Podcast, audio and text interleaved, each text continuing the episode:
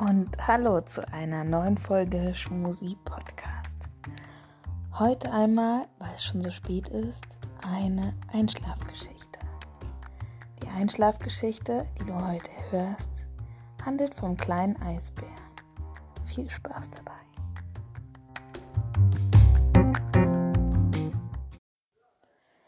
Kleiner Eisbär, wohin fährst du? Heute war ein besonderer Tag für Lars, den kleinen Eisbären. Zum ersten Mal durfte er mit seinem Vater aufs große Eis hinaus, bis zum Meer. Lars lebte am Nordpol, da war die Welt so weiß wie sein Fell. Als sie zum Meer kamen, sprang Vater Eisbär gleich ins kalte Wasser. Lang blieb er unter Wasser. Lars wurde es etwas bange, doch dann tauchte der Vater mit einem großen Fisch im Maul. Das ist unser Nachtessen. Nach dem Essen war es Zeit zum Schlafen. Lars, jetzt müssen wir uns vor dem Wind schützen, sagte Vater. Beide errichteten einen Schneehaufen und Lars kuschelte sich zufrieden an den Schnee. Bald schliefen sie ein. Als Lars am Morgen aufwachte, erschrak er nichts als Wasser um ihn. Er war ganz allein auf einer kleinen Eisscholle mitten im Meer. Wo war sein Vater? Lars kam sich unendlich verlassen vor. Er spürte eine seltsame Wärme und merkte, dass seine Eisscholle immer, immer kleiner wurde. Da entdeckte er ein großes Fass. Mutig sprang er ins Wasser und paddelte hin. Er zog sich hoch und hielt sich fest, denn ein heftiger Wind kam auf. Als der Wind sich legte, trieb Lars auf dem Meer dahin. Es wurde immer heller und wärmer. Plötzlich sah er Land vor sich. Grünes Land. Lars staunte.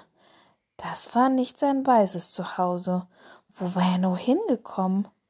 Vorsichtig rutschte Lars vom Fass und patschte durch das seichte Wasser zum Ufer. Lars taten die Pfoten weh, als er über den heißen Sand lief. Er wollte ins Wasser zurück, doch da tauchte ein riesiges Tier vor ihm auf. Böh! machte es. Lars rannte weg. Halt! Ich mache doch nur Spaß. Ich bin ein Hippe und du? Warum bist denn du so weiß? Lars hatte keine Angst mehr vor Hippo. Da, wo ich herkomme, ist alles weiß. Und er erzählte ihm von seiner Reise. Aber ich möchte nach Hause, sagte Lars am Ende. Hippo überlegte nicht lange. Der Einzige, der dir helfen kann, das ist Trage, der Adler. Er ist weit in der Welt herumgekommen und wird schon wissen, woher du kommst und wieder wieder zurückkommen kannst, erklärte er. Komm, wir müssen über den Fluss rüber machen und dann in die Berge rauf. Ich kann. Ich, ich kann, weißt du, ich kann nicht so gut schwimmen, stotterte Lars. Kein Problem, lachte Hilpe. Setz dich auf meinen Rücken. Ich je bestimmt nicht, Unna. Lars bestaunte die Bäume und Sträucher. Eine seltsame Welt, so viele Farben. Er begegnete einem Tier, das plötzlich weiß wurde. Ein Chamäleon, sagt Hippo. Es kann seine Farbe wechseln. Dann kamen sie zu den Bergen. Hier war es nicht mehr so heiß. Lars fühlte sich viel wohler. Für das Flusspferd war das Klettern jedoch nicht einfach. Lars half ihm und zeigte ihm die Stellen, wo es seine Füße hinsetzen konnte. Das mal genug für heute, seufzte Hippo erschöpft. Lass uns mal hier ausruhen. Hier ist ein schöner Platz. Sie schauten weit über das Land und das Meer. Lars bekam Heimweh. Am nächsten Tag stiegen sie höher. Endlich kam Drago angeflogen. Lars duckte sich ängstlich. Hippo erklärte kurz, warum er mit Lars hierher gekommen war. Orca, der Wal, schwimmt oft bis zum Nordpol, antwortete Drago. Er wird dich mitnehmen. Kommt morgen in die Bucht. Die zwei Freunde gingen den Berg wieder hinunter.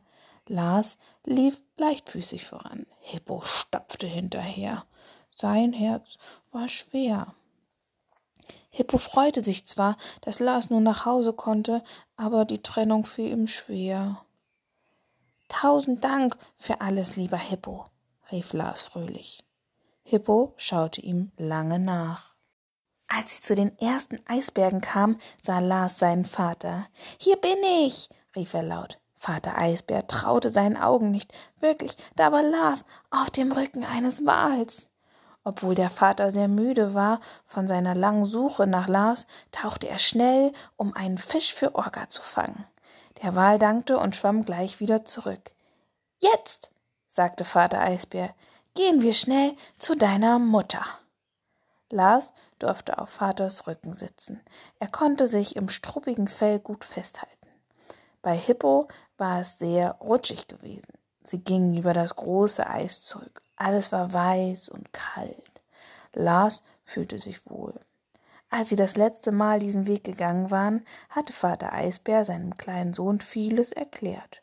Nun war es Lars, der redete und redete. Er erzählte von Dingen, die sein Vater noch nie gesehen hatte. Und niemand ist dort gewesen? Niemand? Gar niemand? fragte Vater Eisbär erstaunt. Nein, niemand außer einem Chamäleon. Aber das zählt nicht, sagte Lars und lachte. Vater Eisbär verstand nicht, worüber Lars lachte, aber er war glücklich, Lars wieder bei sich zu haben.